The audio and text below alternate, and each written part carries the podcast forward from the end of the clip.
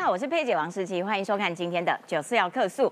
侯友谊呀，哇，真的是很会理财哦。左边赚了阳明山凯旋院的学生房屋的租金，结果被发现，原来他在新他的家族在新北市的新庄，哇，展开一步一步的裂地哦。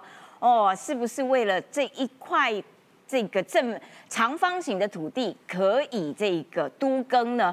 如果都更的话，现在被算出来，他们家恐怕又可以赚进好几个亿呀！哇，所以今天呢，就有人质疑说，哎，那这个呃侯友谊的家族，除了新庄裂地之外，还有没有其他的地方也在裂地，也在发这个都更财呢？哦，这个事情在选前倒数两个礼拜的时候。被发现说又用房子又用这个土地累积自己的财富，这个对侯友谊来说应该是形象蛮伤的哦。但是侯阵营不大开心，认为说如果选举你们再不回归正题，我太太就要来帮我站台了。这两件事情的关联性有没有很奇怪？你太太帮你站台，跟有没有回归正题有什么关系？更何况这就是正题。好不好？土地房屋正义就是正题。他的副手赵耀康也骂：哇，这些问题都太没有格局了。如果真的很没格局，那你在那边打万里地堡是打心酸、打好玩的吗？打心情好吗？笑死人了。好了，另外这个因为房子、土地的这些争议蛮多的哈，所以呢，我们要持续来看看。美丽岛电子报的最新民调，看看那个趋势到底打这个议题对谁比较有利？打万里地堡是不是可以让蓝营哇整个凝聚这个支持度暴升呢？待会会有详细的解读。另外也要从民调来看哈，到底有没有可能在最后两个礼拜出现弃保呢？就有这个资深媒体人的评论是说，他认为弃保不会发生了，因为呢，最被讨厌的那一个人叫做柯文哲，因为柯文哲太讨厌了，所以蓝绿恐怕不会这个有弃保，这个因为三角都嘛，哈，他的理论是这个样子的。好。真的是如此吗？我们今天都会有深入的讨论。赶快来介绍今天来宾。首先欢迎的是资深媒体人中年晃晃哥，十七好，大家好。再来欢迎的是桃园市议员于北辰将军，十七好，大家好。还有台北市议员，同时也是民进党国际部的主任，同时也是赖办的发言人赵一翔。不好意思，一切好，大家好。对，每次开头这样混时间呐，开头都很长啊。再来欢迎的是资深媒体人林慧小芳。侯爸爸，你弟送我，我帮你站台。哇，你站台费很高哦，对啊，他说他怕他老婆不帮他站台，没关系，你弟送我，我帮你站。你你主持就好，我来站台。好，那你。弟送我，我帮你主持。不行哦，你们这种主持费、通告费真的是太惊人的高了哈，没有这种的 行情超越行情了，有没有？好，来，我们要先请这个年晃来跟大家好好的分析，因为因为这个图的内容很丰富啊。对，也就是说，除了凯旋苑这一百零三间套房赚了学生的租金，被发现说哦，他们家族这个侯夫人在新庄也。一点一点一点的在买地，是不是赚了学生的钱，然后去新庄买地，准备要进行这个土地的整并之后，渴望杜根呢？嗯，对，呃，实习，我觉得你的假设应该是成立的。为什么呢？因为房租啊，对于一个呃从事土地开发或其他投资人来讲，它是一个最好的收入来。因为第一个，房租不能刷卡，也不能开支票，嗯，也不能压半年后的票，它都是收现金。那我收到这么多现金流，我该怎么办呢？呃，我不能可能放银行啊，所以土地开发就是一个现金流去很好的地方，因为它会增值。现金放银行立马好啊，现在利率多低啊！是啊，除非你存美金哈。对，又不是傻瓜，我当然是拿去做理财呀。我当然是把现金埋在地下，不是拿去买土地比较好，对不对？好，所以呢，这这一块地哈的它最大的争议在哪里哈？嗯，侯友谊最近一直在强调说，我都没有贪污。你有没有贪污？我不知道，但是我确定你们夫妻贪，嗯，非常贪心。为什么我这么说呢？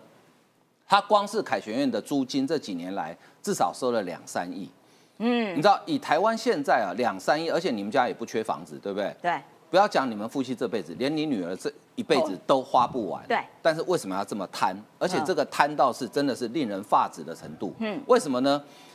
我印象中啦，在我跑新闻的，从我们有公职人员财产申报法之后开始哦，我印象所及，没有一个县市首长在他在这个县市的任内服务的任内，他的太太或者说甚至说他的三等亲，在自己管理的县市里面买土地的。对，因为这个叫做瓜田李下，这对个利益回避的红线，他要买可以，你可不可以去除了新北市以外的地方买？你去台东买嘛，对对不对？你去花莲买嘛，对不对？对你去高雄买，你去台南买，我们大概都不会讨论这么多，就是因为你在新北市买，而且你市长所有的都跟最后决行就是市长。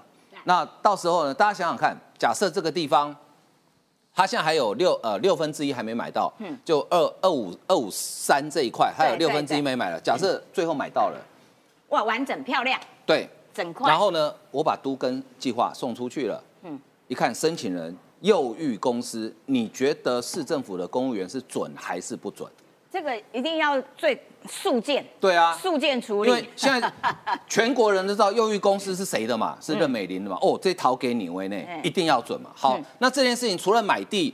瓜田李下没有利益回避之外呢，最扯的是，昨天国民党的朋友在帮他辩护的时候，第一个辩护说啊没有啦，是因为二五四这块地是继承，继承我们都不讨论。他说因为二五四哈，后来土地重设的时候有占到二五三一点点，嗯那我们不能占人家便宜嘛，所以我们把它买下来嘛，结果一买一口气不小心买了七十几平，笑死人！这家人出手好大方通。常占到地，然后因为那个那个房子呢破破烂烂的，所以对通常占到啊啊不好意思哦，赶快我这边切掉。有两种处理方法嘛，对不对？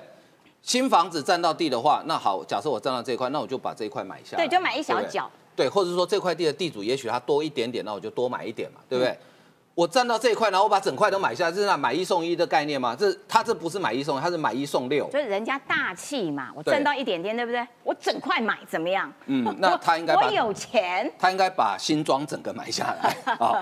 好，那另外一个就实际讲破房子，反正也没了，因为这个房子事实上也没在住。因为那个画面看起来那边的房子就是破破烂烂。那是他的父亲以前留下来的房子，所以那你就拆掉，拆掉就算了嘛，对对。但不是他买下来，而且你知道吗？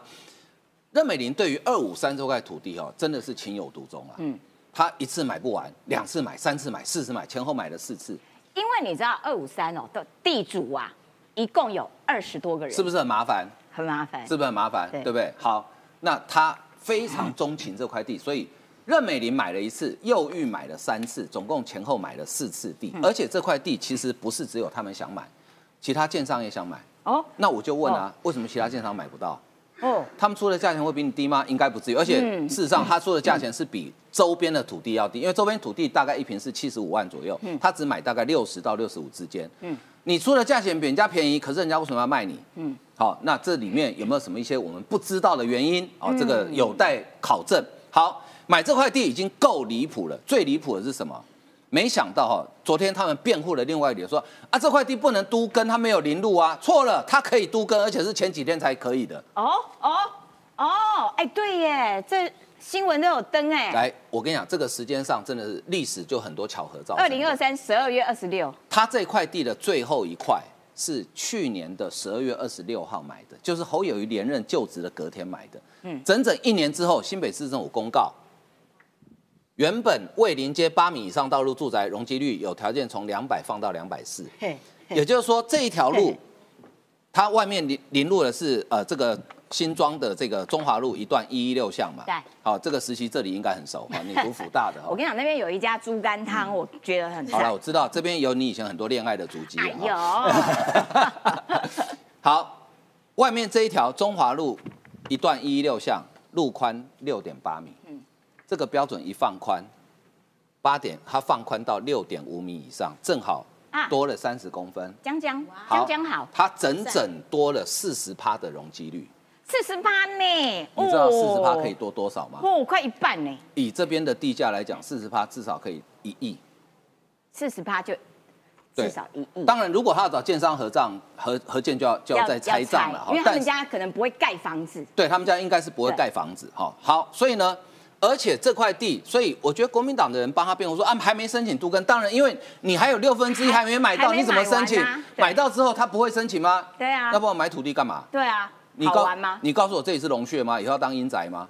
应该不至于吧？不可能，对不对？因为旁边的房子其实都已经都跟对啊对啊旁边那一栋好像二十几层楼，对啊，所以住新庄的朋友都很清楚这一块，这是新庄很热闹的地方嘛。而且复兴段呢，就是这一个叫复兴段嘛，哈对，很多笔都在申请都更啊，四五二在申请啊，四三六在申请啊，呃，四三三也在申请啊，四三六也在申请，这这附近都在申请都更嘛。嗯那你告诉我说你这里不会申请都更，嗯那你要骗谁？嗯，你最好方法，让我们相信的方法，来问你的副手赵少康，来跟大家讲一个历史。嗯一九九四年，赵浩康、陈水扁、黄大洲在选台北市长的时候，当时对谢长廷当陈水扁竞选总干事，他说：“赵浩康，你为什么买山坡地？”嗯赵少康说：“那个山坡地又不能盖房子。”谢良廷说：“要不然你捐出来。”赵浩康一气之下就答应了，就选后真的捐了 对。选举选到土地不见了，赵浩康是史上第一人。对，好，侯友谊问你的副手，这块土地该怎么处理？嗯捐出来，我就相信你不会独根啊，好，所以呢，这个事情呢，为什么会大家会怀疑说为什么是量身打造？哎，大家讲说，哎，没有，他先买土地，隔一年才公布啊。来，我跟大家讲一个可能性，嗯，就侯友宜有一天睡觉的时候说梦话。美玲啊，我跟你讲哈，我们那个哈可能会从八米哈 改成六米五哦，哦啊哦，然后就说梦话，然后美玲就听到了，听到了之后呢，就赶快去买土地了我。觉得就是说你。你侯友谊在新北执政，然后你的家人真的要避嫌啦，这叫瓜田李下啦。我就问大家嘛，如果今天赖清德在台南被发现，不要讲他的太太，他的八等亲好了，在台南有土地，你觉得国民党会不会连续骂三十天？有没有？会不会？呃应该不止三十天对，天。会不会有某人会连续咆哮一年？哇，对。对不对？太离谱了，对不对？没错好，你这样想你就懂了。好可是，何友也有话说，他说嗯那个就是娘家的嘛，然后我一切都合法啊，不要再吵这些啦。如果第一个，如果你非法，你现在就不会选总统了，就抓去关了。好，再来。妻子从来不露脸，不过选举如果大家不回归正，他一定会站出来替我站台。这意思是怎样？我们很怕他吗？他太太出来站台很可怕吗？对啊我蛮期待的，不是，就很刚好啊。不，我期待他出来站台、期啊。待期待。对啊，就大家最好开记者会，我们问清楚为什么你的消息如此的神准？你买完地一年之后，那个地方都跟的条件就放宽了。而且他还可以开班授嗯课，就是你出来辅选开班授课说，告诉现在年轻人如何存第一桶金，然后去累积自己的财富。可是你的枕边人要会有讲梦话的习惯才行。对对对，对啊，你知道昨天那个电视证间，我听到侯友宜讲一段话，我在电视机前面真的差点连晚餐都吐出来。他讲说啊，现在年轻人好辛苦哦，所以我们的劳工哦，基层劳工哦，我基本工资要调到三万三。虽然他没有讲时间，但我认为是一张白票。但是侯友谊你在讲劳工、年轻劳工，特别他强调二十五岁以下很辛苦的时候，你有没有想到你凯旋院一个月跟人家收多少钱房租啊？对一万六千多，对啊，年轻人都已经够辛苦了，你还收那么贵的？年轻人之所以会辛苦，就是因为都赚的钱都给你交房租了嘛。这三万三一半给侯友谊，对啊，当然辛苦啊。而且除了侯友谊之外，他的副手搭档赵康对啊也有话讲。他说侯太太家合法的房子，合理的理财，合法理财，追着人家猛打是什么意思？啊，那你们追着赖清德家一间破公寮猛打是什么意思？对呀、那个破公寮也可以打成这样，啊然后你们家的地不能问一下，问一下是会怎样？啊，请问那个破公寮是有赚钱吗？有投资理财吗？他说这是小枝小节耶，对了，对他们来讲，这可能是小钱啦，因为他们动辄都是一来一起嘛，几亿的嘛？说的也是他二十几岁就对买了好几间对。所以任美玲花个三千万买几块土地，没什么了不起的嘛，对不对？嗯好，但是呢，很抱歉，因为你现在选总统，而且你这个里面很显然，我们高度怀疑有没有有利益回避的问题，所以对当然要接受检验，当然要把事情讲清楚啊。没错，感谢连晃的分析啦，就是说他觉得赵少康觉得啊这些都小枝小节，没有一个总统的格局。我要请教一下小芳，嗯这些问题真的小枝小节，纠结在这些小问题上。如果是小枝小节，那侯友谊，你不要担心这些小枝小节的事，送给我们，让我们来烦恼，让我们哈来处理这些琐事。你去选你的总统。但老实讲哈，我应该把两件事情，把新庄跟阳明山的事情，我们放在一起看，这样子大家才可以知道说，侯友谊跟他的太太啊任美玲啊，哇，这个小枝小节，事实上是大财大富啊。来来来，我们这个凯旋院，我有给他两颗星哦，爱心哦，因为这凯旋院呢，实在真的是很会赚钱。这个是哈，在呃段宜康他的脸书上面啊，他帮我们所计算的。凯旋院在二零一一年的时候，他当时跟这个文化大学他所谈的啊条件就是啊，我一年租给你一千五百万，每年要涨租五趴，对不对？嗯。然后你还记得吧？那他当时是不是用个人的名义啊去跟这个侯友谊呃对对不起，跟文化大学来签约？这是用幼育公司来签约，为什么？那因为哈，因为呃，他一第一年如果是一千五百万的话，他的租金收入是八百五十五万。如果用个人的话，他的税级集聚是四十趴；如果用个公司的话是八趴。如果在二零一一年的话，那他的收入就会差到两千四百四十一万。可是都合法，就是其实都是都是合法的这个避税节税啊，对，都合法。但这个合法，你会不会觉得？呃，这个你四十趴，跟你公司是八趴，那你今天如果是一般人的话，那呃，我们觉得你很厉害。但你是侯友谊，你可以去租给文化大学，而且是一块非法用住二的地去租住一的地，那你一年可以赚到八百多万的，你不觉得这个是一个暴利吗？你在暴利之下，你还去逃税，那逃的税，这是应该缴给。国家每一个人，大家一起来贡献给国家发展的，你不觉得这是不应该的吗？那所以他这个给文化大学哈，呃，总共这几年来租给文化大学，段宜康算，二零一一到二零一七，当文化大学发现说啊，因为你是违法，呃，你是住二的地，结果你要用住一啊学生宿舍来使用，那你这个部分逃的税是两千零七十万。这个部分你应不应该？你少缴的税是两千零七十万，你应不应该交出来？嗯，是不是？这是你少缴的嘛？你如果用个人的税率是缴四十趴，那你用公司去避税，那你只缴八趴。好，现在问题来了，幼育这家公司有没有其他的收入？除了凯旋院，除了那个时候叫大群馆，我告诉各位，没有其他的收入。然后他靠着跟文化大学收租金。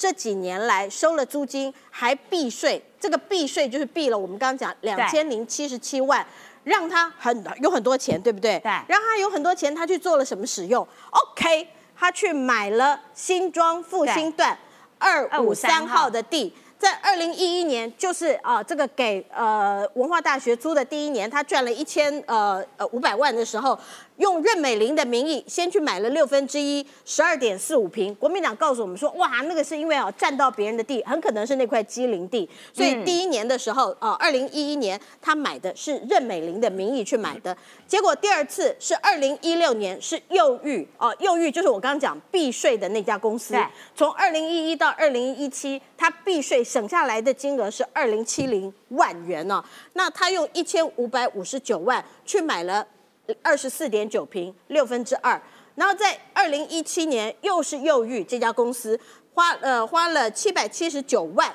去买了十二点四五平又是六分之一，然后二零二二年的十二月二十六号，然后一直到二零二三年的二月。那这些时间点，侯友谊正好都是新北市的副市长，或者是新北的市长的这个任内，然后他去买了这些地。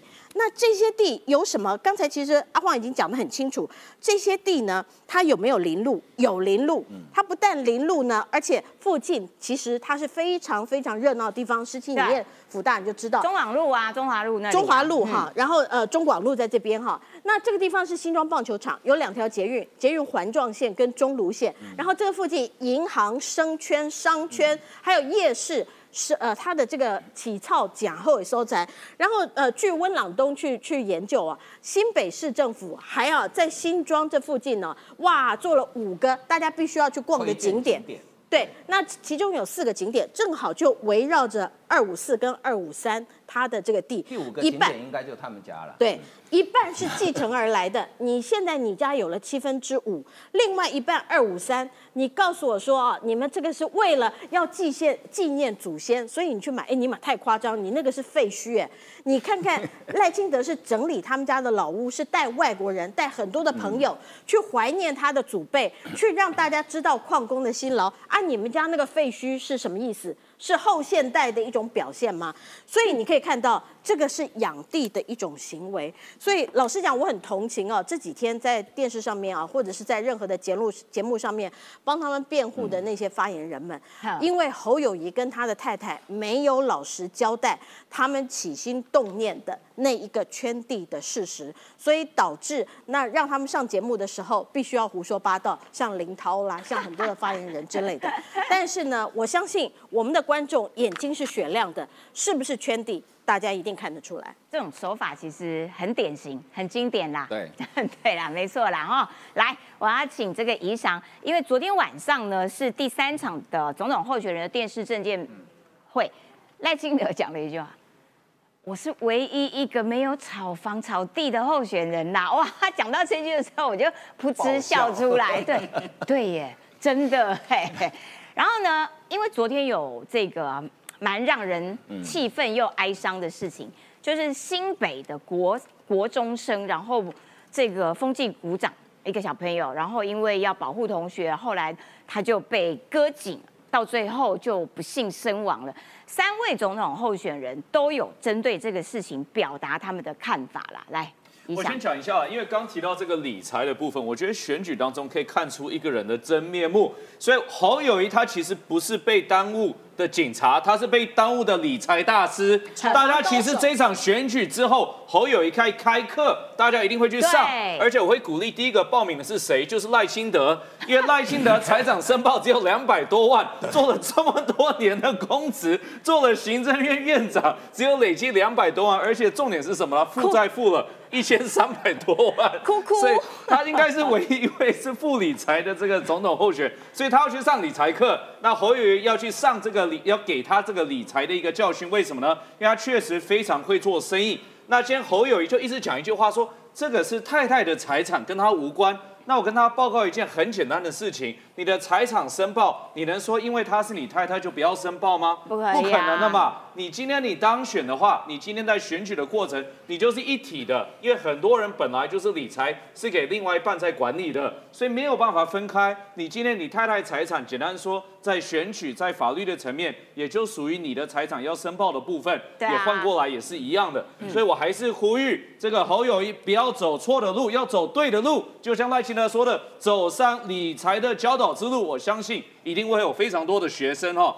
那最后我当然要讲说，昨天的一个证券发表会，因为我觉得这个其实基本上昨天就是在于说照顾这两个字啊。因为我们看到这个非常遗憾的事情发生，其实第一个你政治人物你要非常有同理心，但是第二个因为你是当政者，你当然要提出解决之道。那我觉得赖幸德昨天他去提到很多，从社会的安全网到如何加强我们所谓的源头管理，来避免这种遗憾的事情一再一再发生。我觉得比较遗憾看到的是侯友谊他提出的做法，几乎都是说我们事后要怎么去惩处。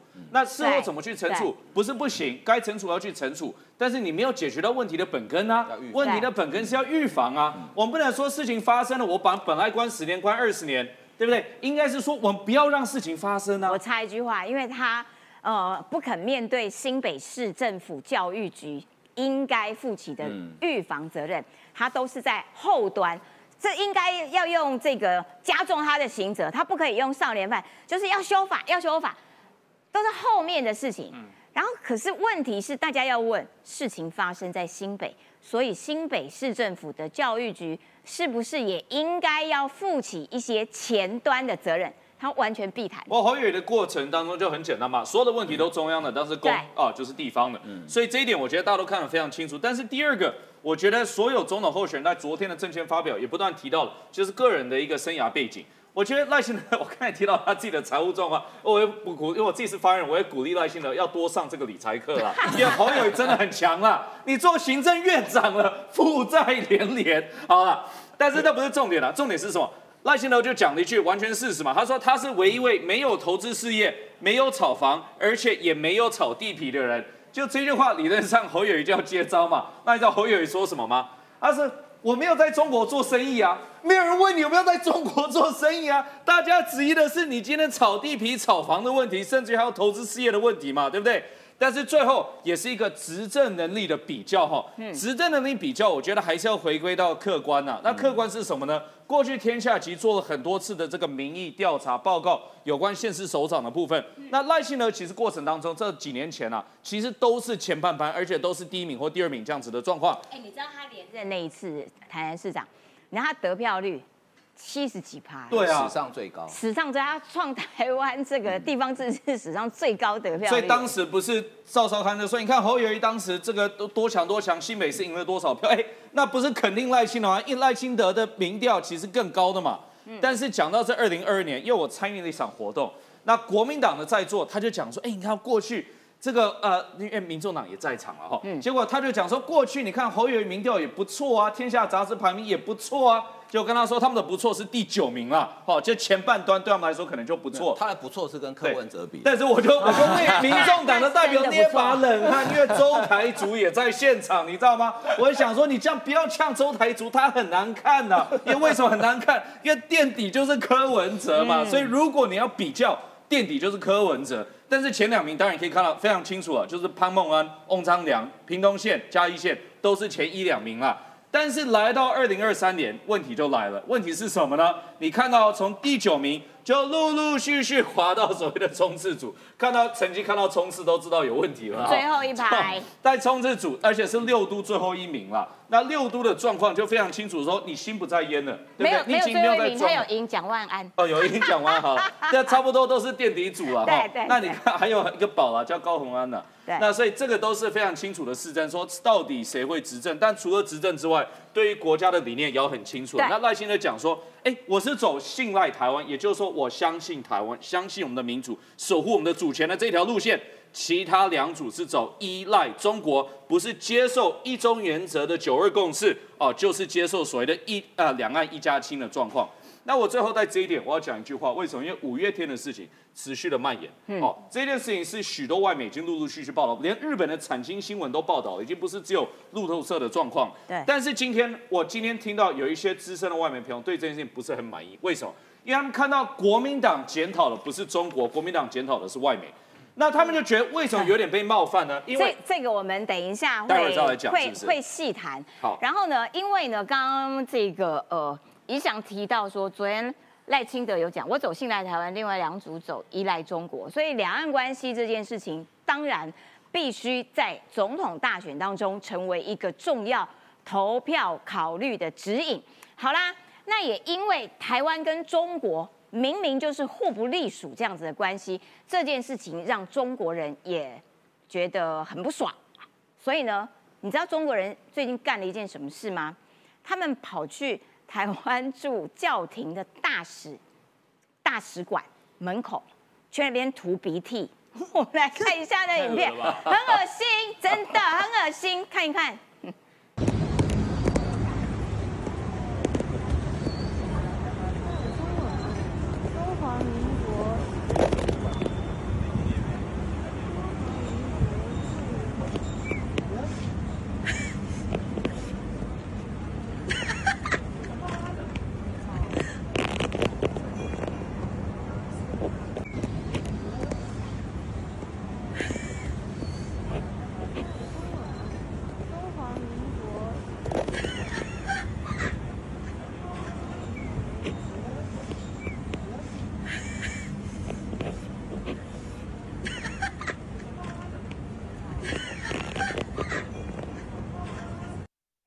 这种行为是不是幼稚到不像话？然后，对，熟啦，就是你拍片的，然后哈哈哈，还自己笑很高兴，就阿 Q 嘛，你抹了鼻涕，然后嘞，就怎样？台湾就消失了吗？就没有中华民国了吗？不知道你在爽什么？就是哦天哪，你可不可以不要这么好笑？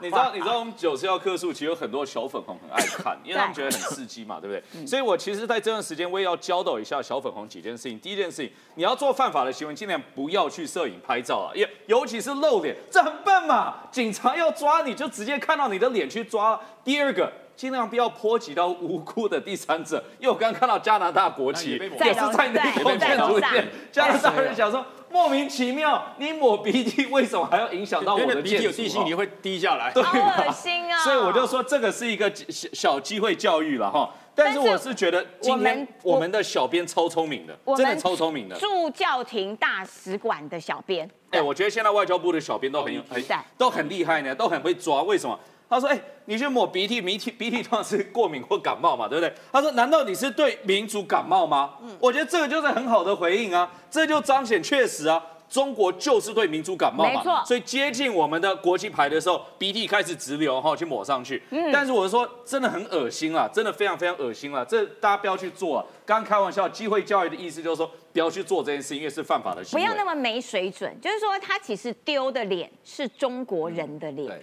就是啊，中国人哦，这种水准都拿鼻涕去乱抹，其实很类似啊。就像他丢的是中国人的脸，侯友谊丢的就是中国国民党的脸啊。其实真的也是蛮雷雷同的。为什么他丢中国国民党的脸？因为他睁眼说瞎话嘛。他说这几年。台湾对外的双边及多面多边的贸易协定是停滞不前，国际空间走不出去。我说侯友谊，拜托，我知道有时候你看英文、看国际新闻看得很辛苦，喜欢看 Netflix 的，但是重点是什么？你还是偶尔要追一下。为什么就会看到我们跟美国是不是签订了一九七九年以来最大规模的贸易协定？这个是双方证实的，而且跟大家私底下讲一下哈，那没办法私下。第二阶段也快完成了啦，第一阶段已经完成，第二阶段也快完成了。但除此之外，跟加拿大，哎，加拿大过去跟台湾是没有什么这个贸正式的贸易协定的，我们也签了一个投资方面的一个协定，跟英国也开始投资的对话、贸易的对话。但说侯友，你是不是睁眼说瞎话？当然是嘛。哎，我觉得他很无知哦，他好像都不知道说现在这个时空发生了什么事情，他就活在自己的那个，他忙着炒地。不对啦，因为他是很会理财啦，但是国家理财可能是另外一回事了哈。嗯，但是我就说外交部其实就讲，我刚刚讲非常清楚了，就是包括我们其实啊去努力申请 CPTPP 洽签台美台加，甚至于台湾跟英国之间的一些贸易跟这个投资的协定，我们就是要靠自己，不靠中国。但是另外一个很喜欢酸外交部了，我也搞不太清楚到底在说什么哈。这个我觉得吴信现在是脸超肿了，为什么？因为吴信前几天在哈哈哈，你们是断交部。结果柯文哲说：“哎，邦交国归零也没有关系啊，根本不在意啊。”哦，那吴信觉得说很痛苦呢。但是我觉得他讲这句话背后真的是藏了外交危机。为什么会特别这样说了？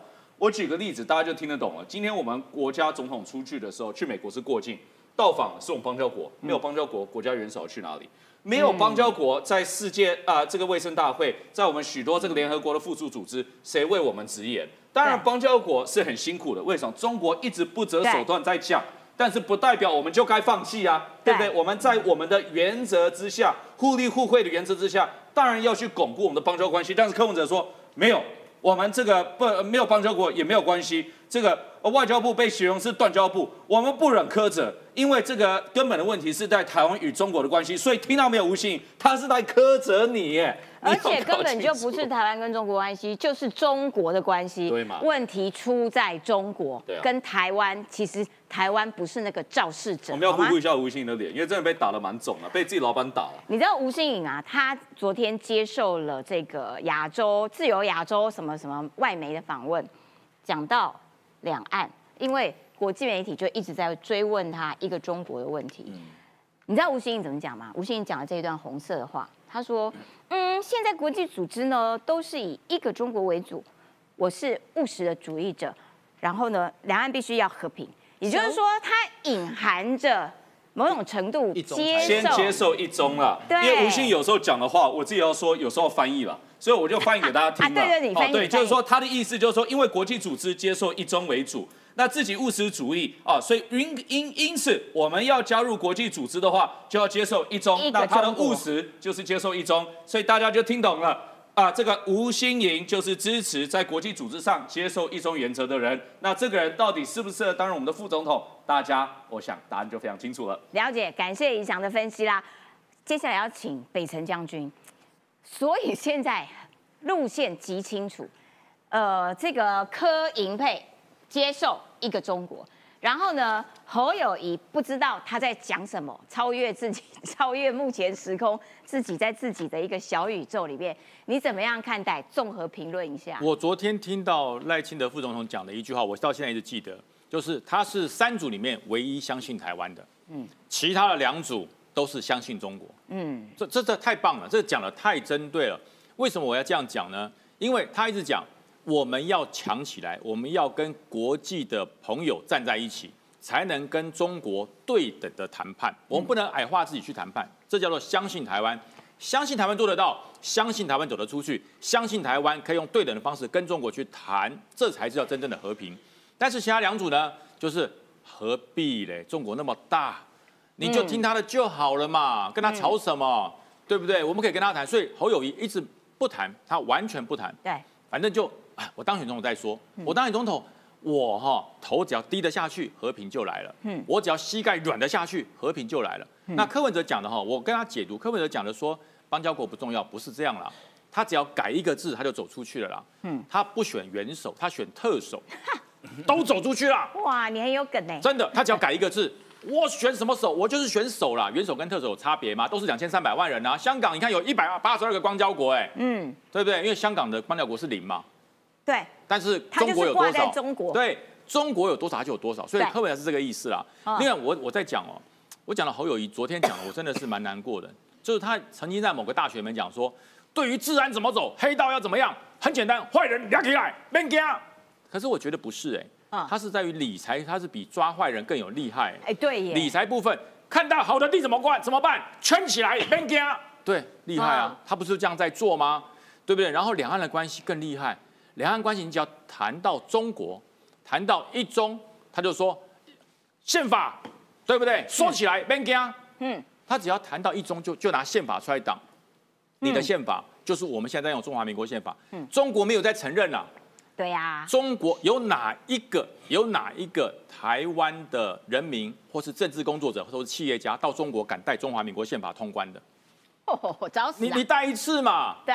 你带一次嘛？中华民国对，你下一次侯友谊，呃，如果你没有选上总统，你当新北市长，你就到台这个中国去做一个论坛，你就带着中华民国宪法上台，第一件事，我带来了两岸护国神山中华民国宪法，跟你保证有两个状况，一个是要把你的屏幕黑掉，第二个把你这段拿掉，第三个就是你道歉。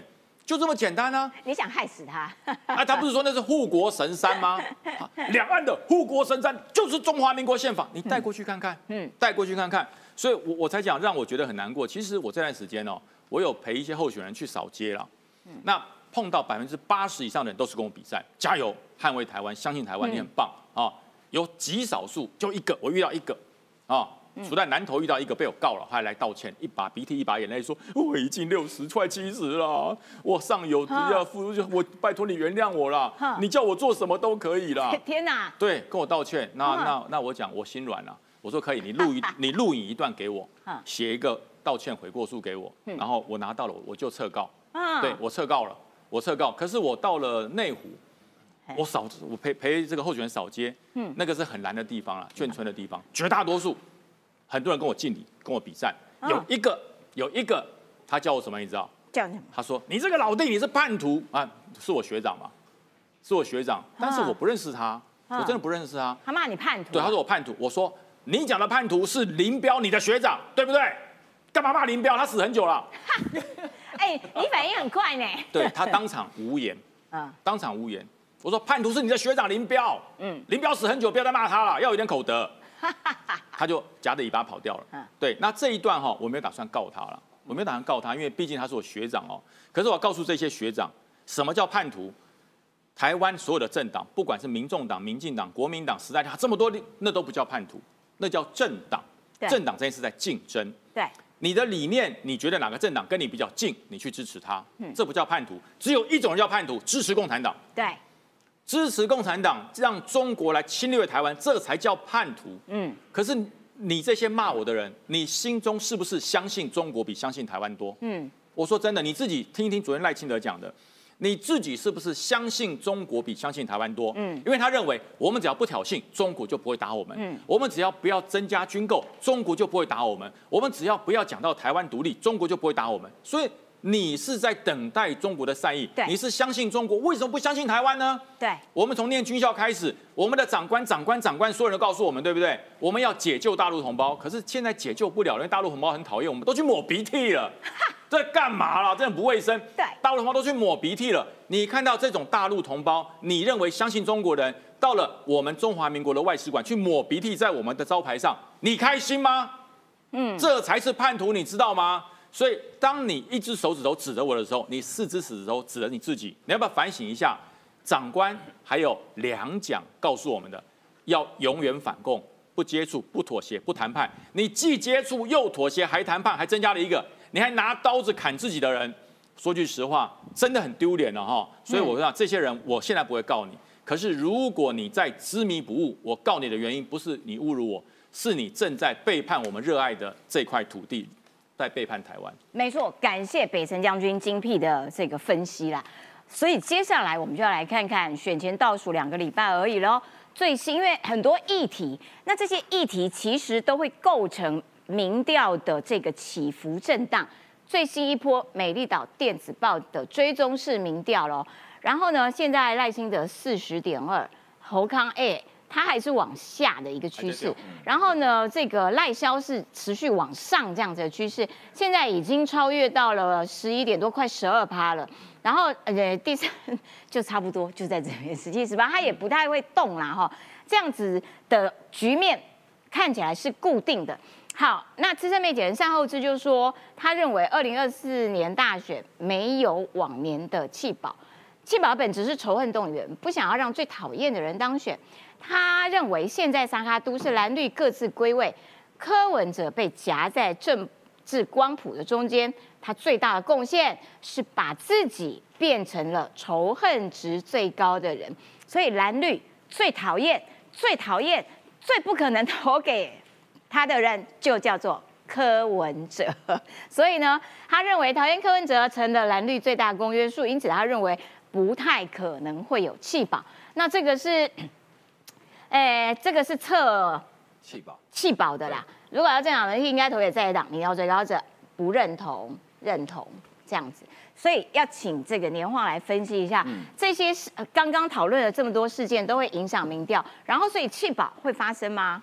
呃，其实哈，呃，大家一直在讲弃保，对。但是我我经常讲说，在台湾的选举上哈，每年都有人喊弃保，但是他从来没有成功过。那如果没弃保，嗯，那。他就 OK 了，对不对？他就比较 OK 了。对，目前看这个趋势是这样子，但是还呃还有关系到投票率啊，对，投票率哈。为什么我讲说弃保在台湾的选举上没发生过？弃保第一次公开被喊出来，在一九九四年台北市长选举，对，当时选后。呃，赵少康为首的这个新党阵营就指控当时的国民党主席李登辉说：“你到最后搞弃黄保陈，嗯，弃掉黄大洲保陈水扁，所以陈水扁来当选。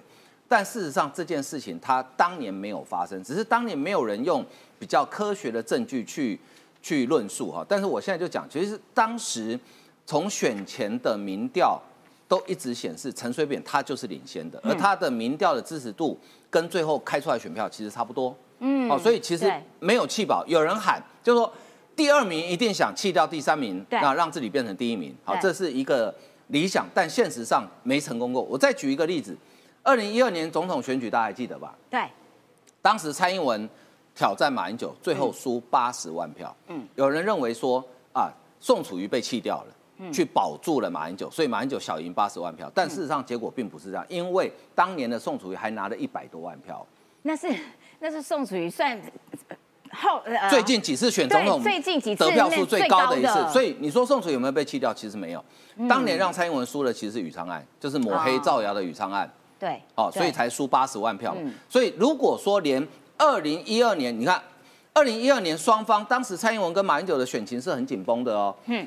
二零一二年这么紧绷的情况下，宋楚瑜都没有被弃掉，你说今年会不会可能发生弃保？哎，那所以按照这样的讲法，弃保其实不太容易发生的状况底下，赖清德比较这个拉开差距的领先，大概这件事情最火大的叫做中共，所以中共的借选恐怕又呃，最后这几天，结果这次挑五月天啊，对，最后这几天我们要小心的其实是中国的界选。对，那我觉得这次挑五月天是一个很奇怪的事情，也就是说，只能说共产党呃，这个如果照现在路透社报道说是中宣部主导的嘛，嗯。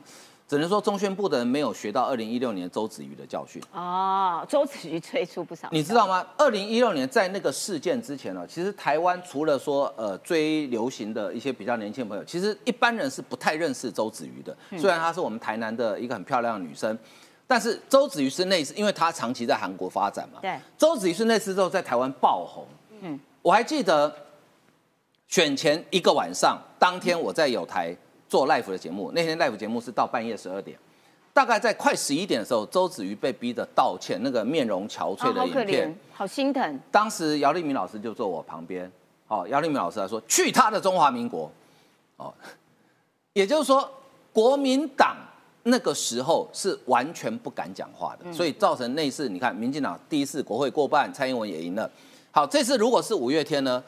基基本上，我觉得五月天不会屈服于中国之下了，所以周子瑜的情况不会发生。但是这个动作的过程，它其实已经让台湾很多人重新回忆起二零一六年，也就是差不多八年前，将近八年前的故事。对，那这个对中国是有利还是不利？不利。我认为是绝对不利的啊。可是因为他就没有办法坐在那边忍受，所以他就一定想要干预、干预、干预。对，这次挑五月天。立马好啊！你知不知道舞迷有多少？而且你知道舞迷不是只有年轻人哦，对，到跨的世代，对他跨过，甚至到现在五十岁以上的人都还有人是五月天的迷哦，是舞迷哦。你是说我吗？好了，我说我了。好，那好，昨天在证监会上，三个总统候选人都有讲话哈，那很有趣哈。三个人虽然看今天我看有媒体标题的三个人同声谴责，但是其实程度上是差很多的哦。我们看赖清德。凸显对岸不借不择手段借选英语给给自己人的民主啊，而非干预台湾啊，这个讲的很直接，对不对？侯办假设假设如属实，强烈谴责，被迫表态，无助于两岸交流。好，柯文哲只有一句话：若属实，严厉谴责，会离台湾人民越来越远。哎，所以他们两边都说，嗯，搞不好不是真的。对他，所以他意思是说，路透社在做假新闻嘛？哦哦，那请问？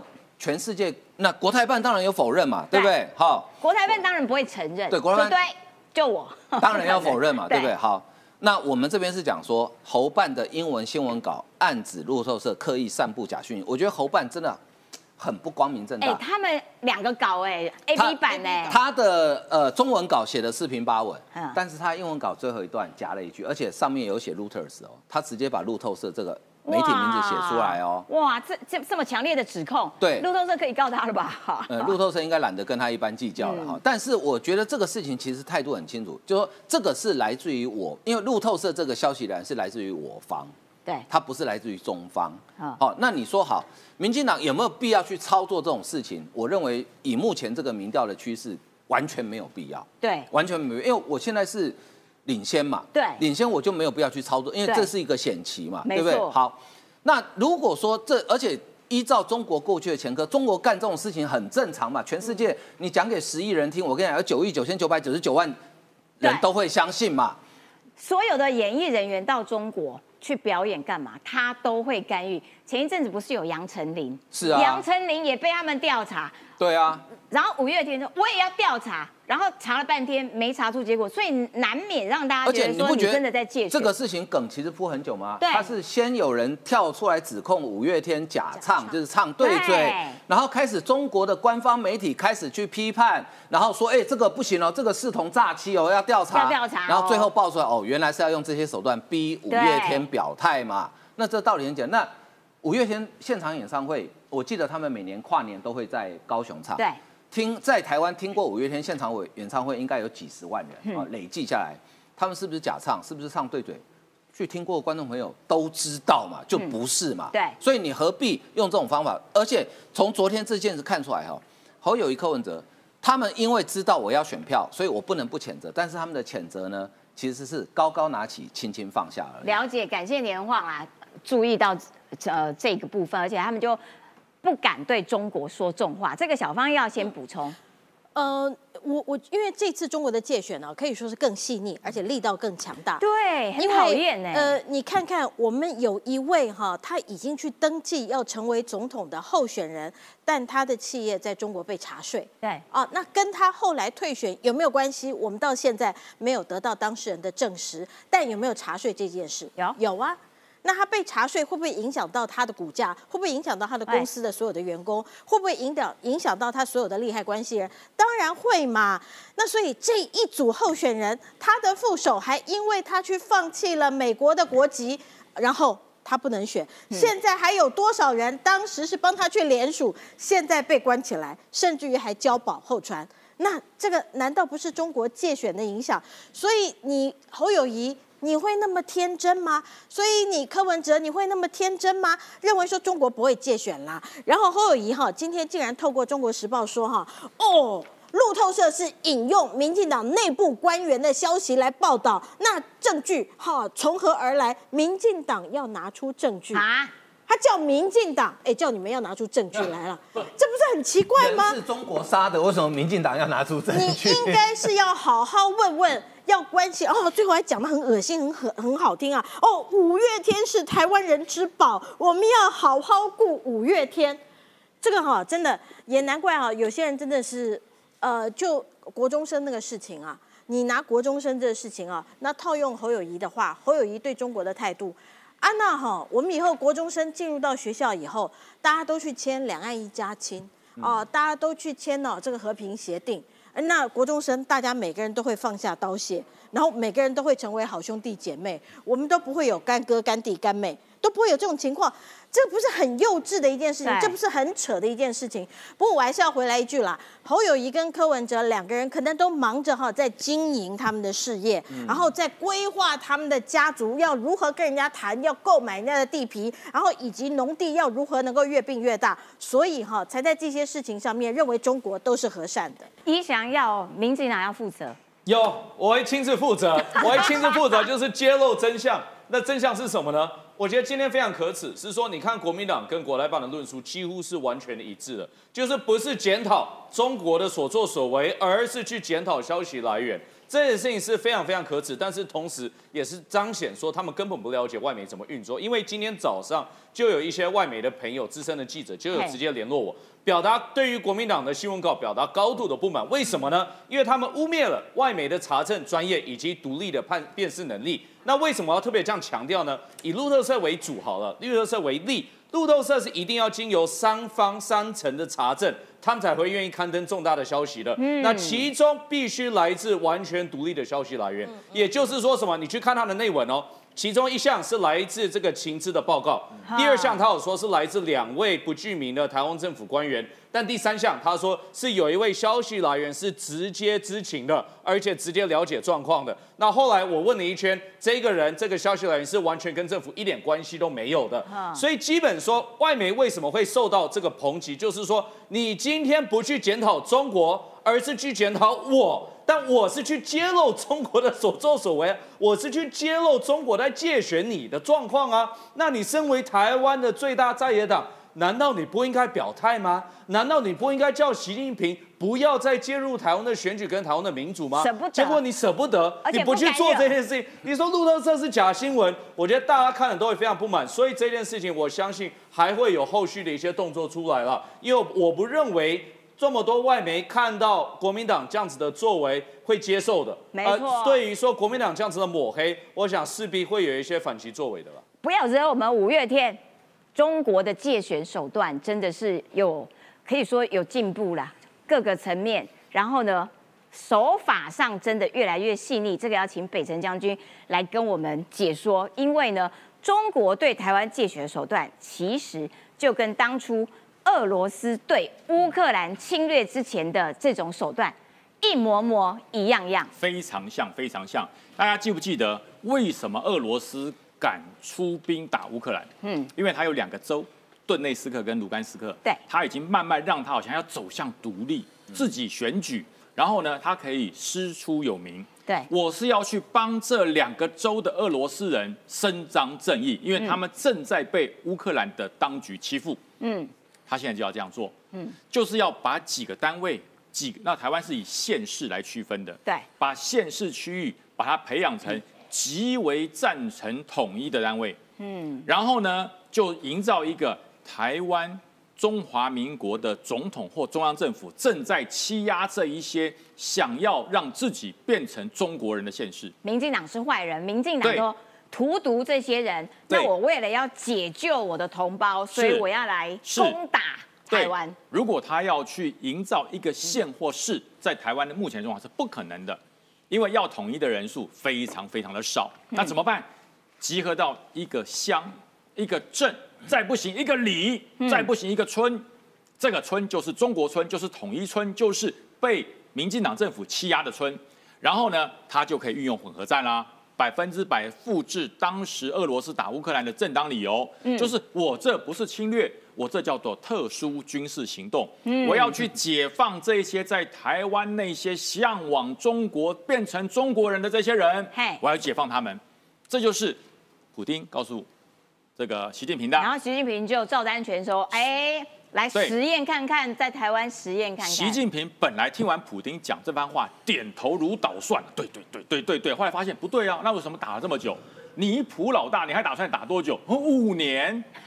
习近平说五年，五年我还是不是国家主席都不知道了。所以能不能快一点？他说：“那快点要看看你们中国厉不厉害，要搞一个第五纵队，我们都听过吧？在台湾内部潜伏的人员成为一个组织，叫第五纵队。对，然后呢，收编台湾有成有潜力的政界人士，然后从台湾操作政局。一旦台海发生之后，这第五舰队就会在内部做什么呢？鼓动，对，对不对？分裂这个。”民进党下台，共产党不来；蔡英文下台，共产党不来；赖清德落选，共产党不来，就这样子。嗯，就在营造这种状况。嗯，可是我告诉大家，这在越南用过了啦。嗯，失败。对。嗯。啊，现在呢，在乌克兰用过，又失败。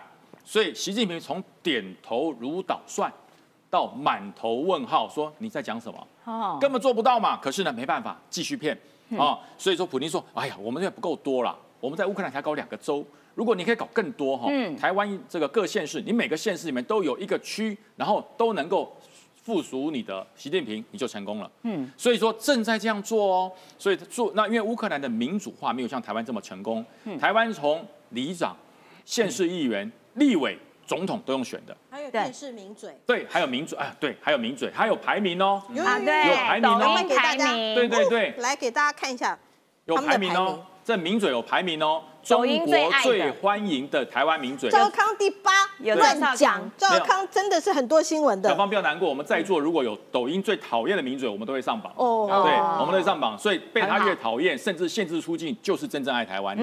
所以这就是他们正在做，收买名嘴，收买政治人物，收买县市长，收买县市议员，就在做。所以普丁就告诉你，我要打五年呐，我要打五年呐。那中国说。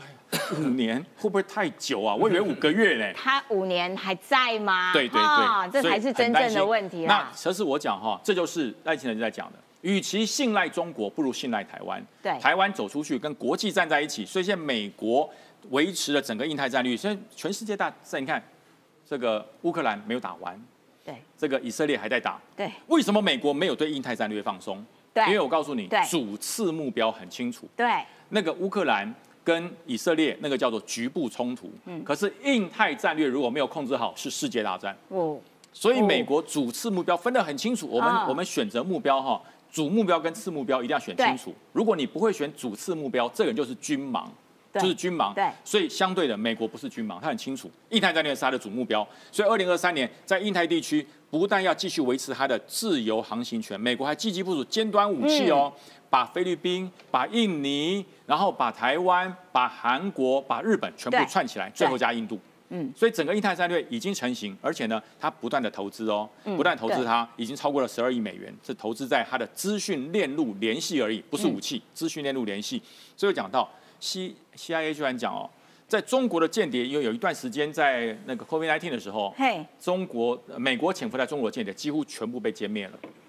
被歼灭了，其实不是美国被歼灭，是大家怕 COVID-19，所以 所以先出来了，你知道吗？COVID-19 不会因为你是美国的 CIA 就不侵就不侵入你，所以是他们自己跑出来了。所以中国说，你看我们中国多厉害，我们把潜伏在中国的间谍一网打尽，不是是 COVID-19，好不好？大家搞清楚，没有人不怕，没有人不怕，这太可怕了。没错，对，所以说现在美国要重新部署。嗯，哎，美这 CIA 直接讲哦，为什么我在中国的间谍费翻倍？对，直接翻倍。不不但这个重建，而且我还我来翻倍。然后呢，呃，中国说你来部署啊，你来部署啊，看你怎么办。其实我告诉你，美国部署在中国的间谍，不是必法经验的美国人，而是跟我们长得一样，黑头发、黄皮肤、黑眼睛的中国人。那这些人，我说句实话，你要跟他讲一句。如果你帮我收集到什么样的资讯，我让你脱中。哦呦，要啊，太好了！啊，这个赞，这个赞，你讲好哦，你讲好哦，一定要脱中哦。中国人都想脱中啊，都想脱中，所以你说这有没有办法达成？太容易啦，对，太容易啦。我告诉你，不然为什么国防部长会消失，外交部长会消失？什么火箭军的也不见，火箭军的司令也消失，是不是？人跟他讲说，如果你提供了什么武器，我让你脱中，拼了命都去。对，可是中国人，中国人其实蛮可爱的。哎，先不要拖我中，先拖我儿子好不好？嗯，对，伟大，父母亲伟大哈，父母亲真的伟大。所以《纽约时报》就讲哦，那中国说好，你会这样搞对不对？我有 AI 技术，你只要去过中国的人，他的脸、他的造型，还有你每个时间讲电话都被监控。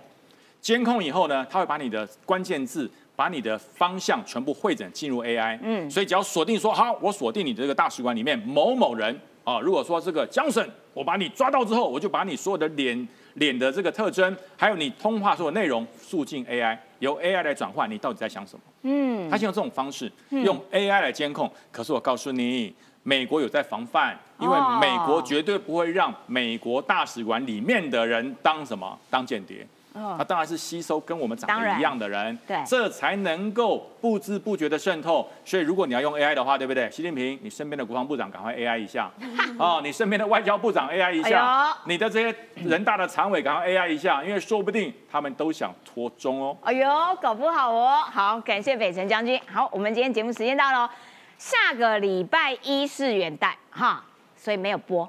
下个礼拜二，拜拜，谢谢你。